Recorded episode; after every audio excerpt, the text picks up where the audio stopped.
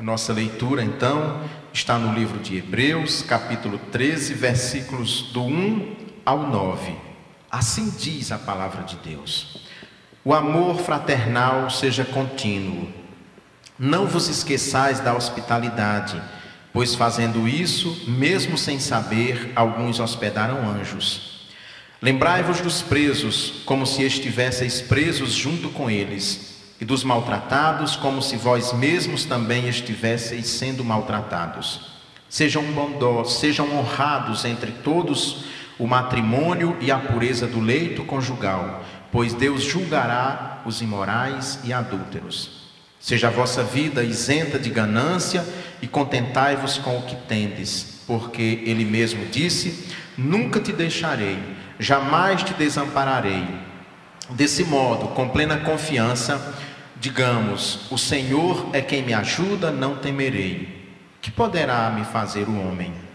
Lembrai-vos dos vossos líderes que vos pregaram a palavra de Deus, observando-lhes atentamente o resultado da vida. Imitai-lhes a fé.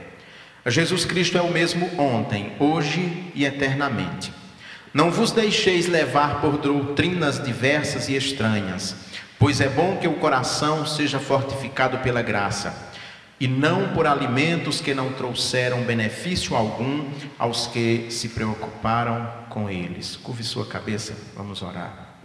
Bendito Deus, amado Pai, guia-nos nesta exposição da tua palavra. Que o teu Espírito Santo purifique o nosso coração, os nossos lábios, os nossos ouvidos, para que atentamente nós possamos ouvir esta palavra e sermos fiéis a ela. Que vivamos, Senhor, de acordo com o Evangelho que pregamos. Que assim seja, no nome de Jesus. Amém. O Senhor Jesus nos conta uma parábola que os estudiosos conjecturam que muito provavelmente foi um fato que de fato que realmente aconteceu e ele, algum tempo depois de tomar conhecimento, contou essa história. Aliás, muitas parábolas do Senhor Jesus, os estudiosos dizem que eram situações do cotidiano que ele observava, que ele via e que ele contava para as pessoas. Mas a parábola que me vem aqui à mente é a que nós conhecemos como o bom samaritano. Judeus e samaritanos eram inimigos. Um judeu, quando passava em território samaritano, um judeu ortodoxo, ao sair do território, ele batia a chinela para não levar poeira da Samaria para a Judéia. E aí ele conta a história de um homem, provavelmente um judeu, que descia de Jerusalém para Jericó. Ali era uma estrada muito perigosa. Se hoje nós temos medo de roubos e assaltos nas estradas ou nas nossas casas, nas nossas cidades, naquele tempo muito mais, porque não existia policiamento como tem hoje, segurança pública. Essa é uma ideia muito recente na história. O Estado, o governo garantia a segurança do cidadão. Aquele homem então descia e alguns assaltantes pegaram aquele homem, roubaram o que ele tinha, bateram muito nele e o largaram na beira da estrada. O texto conta que descia de Jerusalém naquela mesma estrada um levita, depois um sacerdote, ou seja, pessoas que tinham servido no templo, que tinham terminado o serviço no templo, portanto, eram pessoas religiosas ligadas diretamente ao templo e olham para aquele homem, mas estão apressadas e, e largam ele por ali, não lhe prestam socorro. No entanto, um samaritano que tinha um judeu como alguém que não lhe era simpático, aquele samaritano pega aquele homem, socorre aquele homem, leva para uma hospedaria e ainda paga para que cuidem da saúde dele e diz assim: ele certamente era um viajante, um comerciante, porque ele diz: Eu, quando voltar aqui, se tiver gastado mais do que isso que eu deixei, me fale, porque eu vou ressarcir. Aquele samaritano, ele não quis saber quem era aquele homem. Ele simplesmente viu que era o seu próximo e exerceu o amor como critério principal para o seu ato. O título da mensagem de hoje é O amor seja acima de tudo. O autor de Hebreus, já caminhando para o fim do livro, nós estamos no capítulo 13, no último, ele trata nesse capítulo de vários assuntos, diversos assuntos meio esfacelados, sem muita conexão um assunto com o outro, mas nós juntamos aqui nessa mesma perícope para trabalhar num bloco só este grande texto tão importante para as nossas vidas, porque em diversas situações esse texto fala e o transfundo do texto é de fato a questão do amor no seu sentido mais profundo, no seu sentido mais mesmo ali dentro do, do coração, do sentimento mais fundo de nossa alma. O autor de Hebreus, conforme nós já vimos, escreve essa importante carta, muito provavelmente para judeu-cristãos, alguns dos quais estavam querendo retornar à fé judaica. E ele, em todo o livro, trabalha sobre a questão da superioridade do Senhor Jesus Cristo, que ele é o nosso sumo sacerdote perfeito. E então, por isso, esse livro, justamente por se destinar a judeus, ele é um livro que tem muitas citações do Antigo Testamento, diretas e indiretas, pelo menos 31 citações. Nós dividimos então, como costumeiramente fazemos, em três pontos e vamos trabalhar a questão de o amor seja acima de tudo, primeiro, numa vida de irmãos nós vimos, vamos voltar para o texto, diz assim: O amor fraternal seja contínuo, não vos esqueçais da hospitalidade, pois fazendo isso, mesmo sem saber, alguns hospedaram anjos. Foi lido um texto aqui de Abraão, quando ele recebe em sua tenda três homens, e ele então os recebe muito bem. Abraão, naquele dia, foi o primeiro dia que ele saiu para tomar um pouco de sol depois que ele havia feito a circuncisão. Ele tinha sido circuncidado e então ele vai tomar aquele sol, tomar um banho de sol depois de vários dias de molho dentro de sua tenda. E então vem aqueles três anjos. Há uma antiga tradição judaica que diz que a tenda de Abraão tinha quatro portas, norte, sul, leste e oeste, porque se de qualquer lugar viessem viajantes, tinha sempre uma porta aberta para ser recebido. Abraão é, na cultura oriental, o símbolo da hospitalidade. No momento quando o autor escreve essa carta, provavelmente ele estava se lembrando de Abraão e de outras figuras do Antigo Testamento que também foram figuras hospitaleiras. E ele está nos lembrando que nós devemos ser dessa maneira hospitaleiros, não só recebendo em nossa casa as pessoas que vêm para passar alguns dias, ou vários dias, ou mesmo aquele que vem nos visitar, nós devemos receber bem. A pessoa precisa sair de nossa casa satisfeita, feliz. Puxa vida, como eu fui bem recebido na casa de Fulano de Tal. Nós não devemos fazer lá no Nordeste tem, um, um, na minha região, tem um, uma brincadeira, porque a gente sabe que aquilo não é de verdade, que diz assim que quando você quer que uma visita vá embora rápido, coloca uma, uma vassoura detrás da porta. Não é assim que nós devemos receber as pessoas nas nossas casas.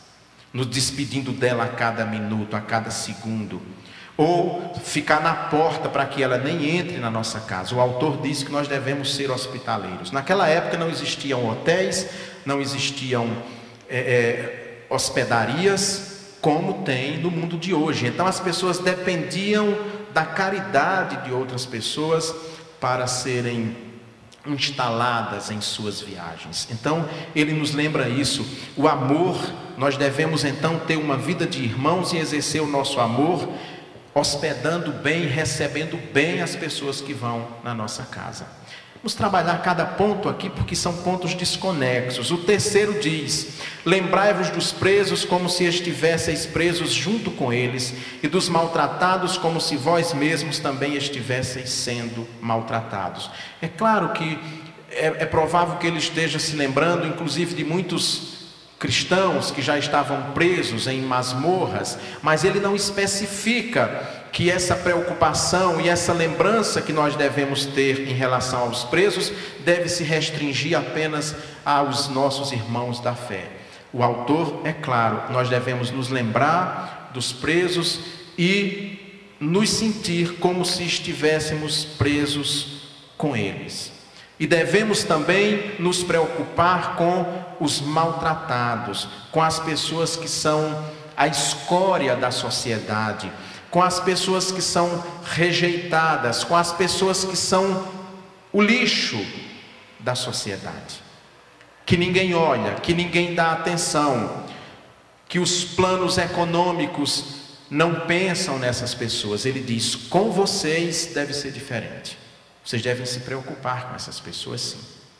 Vocês devem se sensibilizar com essas pessoas. Ele continua: essa é uma prova de amor, essa nossa preocupação, sofrer com os presos, orar pelos presos nos sentir como se lá estivéssemos. Ele agora vai falar do casamento, ele diz: sejam honrados entre todos o matrimônio e a pureza do leito conjugal, pois Deus julgará os imorais e adúlteros. Ele está nos lembrando que nós devemos também buscar dentro do nosso casamento essa relação de amor, de solidariedade e de comprometimento. Esta também é uma prova de amor cristão e que a nossa fé deve ser vivida também nesta perspectiva. É prova de amor cuidar um do outro, preocupar-se um com o outro, construir uma família, respeitar essa família, respeitar o lar, essa unidade, esforçar-se para manter o casamento em união, imaculado, voltado para Cristo, ele diz mais: seja a vossa vida isenta de ganância e contentai-vos com o que tendes, porque ele mesmo disse: Nunca te deixarei, jamais te desampararei. Desse modo, com plena confiança, digamos: O Senhor é quem me ajuda, não temerei. Que poderá me fazer o homem? Ele coloca no mesmo nível a ganância Há homens e mulheres gananciosos que não respeitam ninguém para levar vantagem em tudo, que querem enriquecer passando por cima das outras pessoas, que enganam, que roubam, tudo isso para juntar bens materiais, para juntar fortuna. Não sejam gananciosos, é também uma prova de amor vocês não serem gananciosos. Ele diz mais: eu não vou deixar vocês desamparados, porque esse desespero, porque essa loucura, para que isso? Onde isso vai levar vocês? O Senhor é quem me ajuda, não temerei, que poderá me fazer o homem.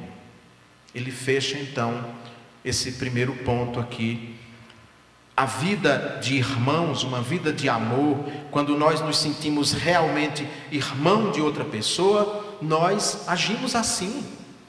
Não queremos levar vantagem, não destruímos o nosso casamento e hospedamos e recebemos bem as pessoas que chegam até a nossa casa.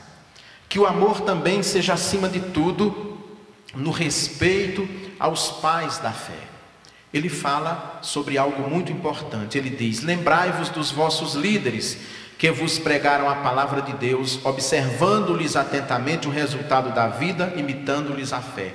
O capítulo 11 ele tratou aquele capítulo inteiro sobre os heróis da fé. É claro que ele também está se lembrando daquele capítulo que ele trabalhou sobre isso, mas também daqueles que ensinaram a fé apostólica, dos, dos pilares da igreja cristã.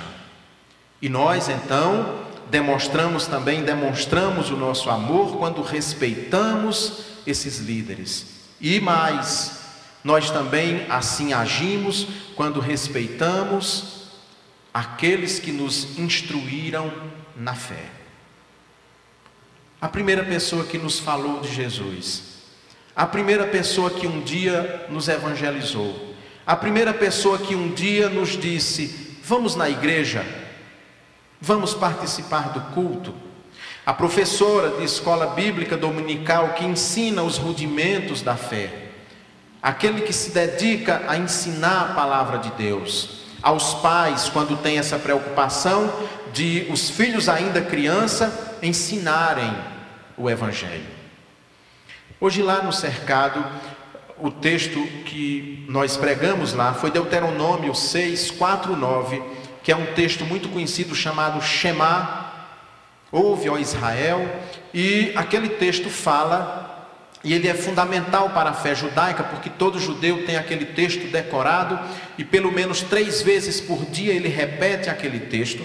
Aquele texto fala da importância que tem os pais na transmissão da fé para os filhos. E muito rapidamente, na, naquele momento, hoje à tarde, nós vimos ali uma sexta geração de pessoas que foram evangelizadas no cercado. Estava Isaac, e Maria, por exemplo, a irmã dele, o avô deles dois, que evangelizou, e eles, Isaac avô, Maria avó e os netos lá na igreja, no culto. Sexta geração, a sexta pessoa que foi evangelizada. É preciso que nós reconheçamos o valor dessas pessoas que nos transmitiram a palavra de Deus, que falaram de Jesus para nós. Não só nos atendo a esses pais da fé da Sagrada Escritura, mas também aqueles que na nossa convivência, na nossa vida, no nosso cotidiano também nos ensinaram e nos falaram de Jesus. E depois ele diz: Jesus é o mesmo ontem, hoje, sempre e eternamente, nos lembrando que o Senhor Jesus Cristo é atemporal. Ao ressuscitar dos mortos, ele então reina ad infinito. O seu reino não terá fim, o Senhor Jesus está vivo, ele não está morto. O autor então nos lembra dessa questão tão importante, que só esse versículo já daria então uma pregação longa, dias e dias falando sobre esse mistério tão profundo. O autor, então, nos lembra de quão importante é para as nossas vidas nós reconhecermos essas pessoas que nos falaram de Jesus e nos transmitiram a fé. Por fim, Deus, Ele nos mostra aqui que o amor seja acima de tudo na firmeza doutrinária. Ele diz: Não vos deixeis levar por doutrinas diversas e estranhas, pois é bom que o coração seja fortificado pela graça, e não por alimentos que não trouxeram benefício algum aos que se preocuparam com eles. Meus irmãos, não se enganem. É muito importante nós termos uma fé de acordo com a palavra de Deus, com a sã doutrina. Não se iludam, não deem ouvido, não deem atenção àquilo que vocês escutam e veem nas redes sociais e mesmo na televisão, promessas mentirosas, falsos milagres, e muita gente se ilude, abandona às vezes a fé, a sã doutrina, buscando aventura espiritual. O autor nos diz que nós precisamos ficar firmes. Naquele momento já começava a surgir dentro do cristianismo uma heresia chamada de gnosticismo muito forte, que crescia muito e estava destruindo a igreja de Cristo, corroendo a igreja de Cristo. E os escritores do Novo Testamento reagem ao gnosticismo, mostrando a verdadeira fé, a sã doutrina. Por isso que nós precisamos sempre nos preocupar com isso, nos preocupar com a palavra de Deus, que ela seja pregada de acordo com a sagrada escritura, que ela seja bíblica. Não podemos nos iludir, nem nos deixar levar por doutrinas estranhas. Nos levar por doutrinas estranhas é como tomar um remédio para uma doença que nós jamais tivemos. Pode nos causar problemas em vez da cura. Então, isso é algo muito importante. Nós precisamos ficar atentos a isso. Muitas vezes nós, pelo menos eu me pego, às vezes, refletindo, porque nossas igrejas, as igrejas presbiterianas, via de regra, não são abarrotadas de gente, como muitas experiências nós andamos aí nos bairros e vemos cheios de, cheias de gente. Porque aqui nós estamos preocupados com a exposição da palavra de Deus, não em vender falsas promessas. E poucas pessoas têm o coração aberto para ouvir a palavra de Deus. Por incrível que pareça, as pessoas, no geral, e eu estou sendo genérico, quando a gente é genérico, sempre corre o risco de cometer graves erros, então isso não se aplica a todo mundo, mas no geral as pessoas gostam muito mais da mentira do que da verdade. Gostam muito mais de ouvir uma promessa, ainda que ela saiba que aquilo não vai acontecer, mas que momentaneamente traga uma ilusão ao seu coração, do que ouvir a verdade da palavra de Deus. Talvez essa seja uma das razões porque nossas igrejas não estão abarrotadas de gente, diferentemente de outras experiências religiosas, quando as pessoas ficam falando de revelações, dons, glossolalias, etc, etc. Nós precisamos nos voltar para a palavra de Deus, para o Evangelho. Isso também é um ato de amor. Isso também é um ato de amor, um ato de amor daquele que prega, da responsabilidade de quem prega, ficar atento à palavra de Deus e não se deixar levar por modismos para ver sua igreja cheia de gente. Não mercadejar fé, não entregar o evangelho a qualquer preço, a qualquer custo, para ter sua igreja abarrotada de gente. Que a verdade seja sempre a nossa preocupação, a nossa meta, porque essa foi a vida do Senhor Jesus Cristo, a pregação e o compromisso com a verdade. Isso também é amor. Nós não estaríamos dando uma prova de amor ensinando um caminho errado às pessoas, pregando doutrinas que sabemos que não levarão a nada e que são, em última análise, são falsas e a maioria dos pregadores tem consciência que estão pregando mentiras dentro da igreja, mas o fazem para terem lucro. Terem lucro. Mas o autor diz: não sejam gananciosos. Não sejam gananciosos. Então, neste capítulo terceiro, décimo terceiro, nesse primeiro texto que nós vimos hoje, nós então devemos sempre imaginar que devemos pregar o Evangelho, tendo como ponto central o exercício do amor. O Evangelho de Jesus Cristo não combina com pregação de ódio. O Evangelho de Jesus Cristo não combina com a negação da vida. O Evangelho de Jesus Cristo não combina com muito daquilo que nós ouvimos falar hoje como se fosse mensagem cristã. Encerrando, eu diria que talvez o grande problema da igreja contemporânea é que ela se lembra de dois momentos importantes da vida de Jesus Cristo: o nascimento, a sua morte e ressurreição, mas ela esquece desse intervalo entre o seu nascimento, sua morte e ressurreição, que demora cerca de 30 anos, e aquilo que o próprio Jesus falou. Nós ouvimos determinadas mensagens que são uma negação clara do que Jesus falou.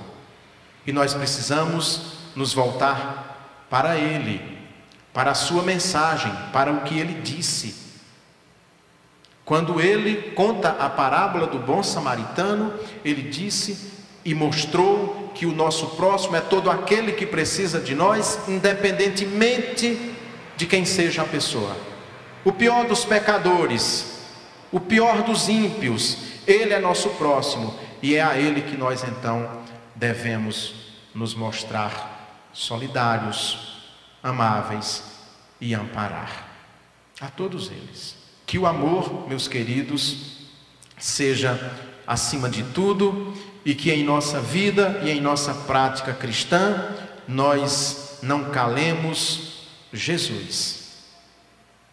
Que nós prestemos atenção no que ele disse e fez e com quem andou, para que a nossa fé seja verdadeiramente cristocêntrica. Amém.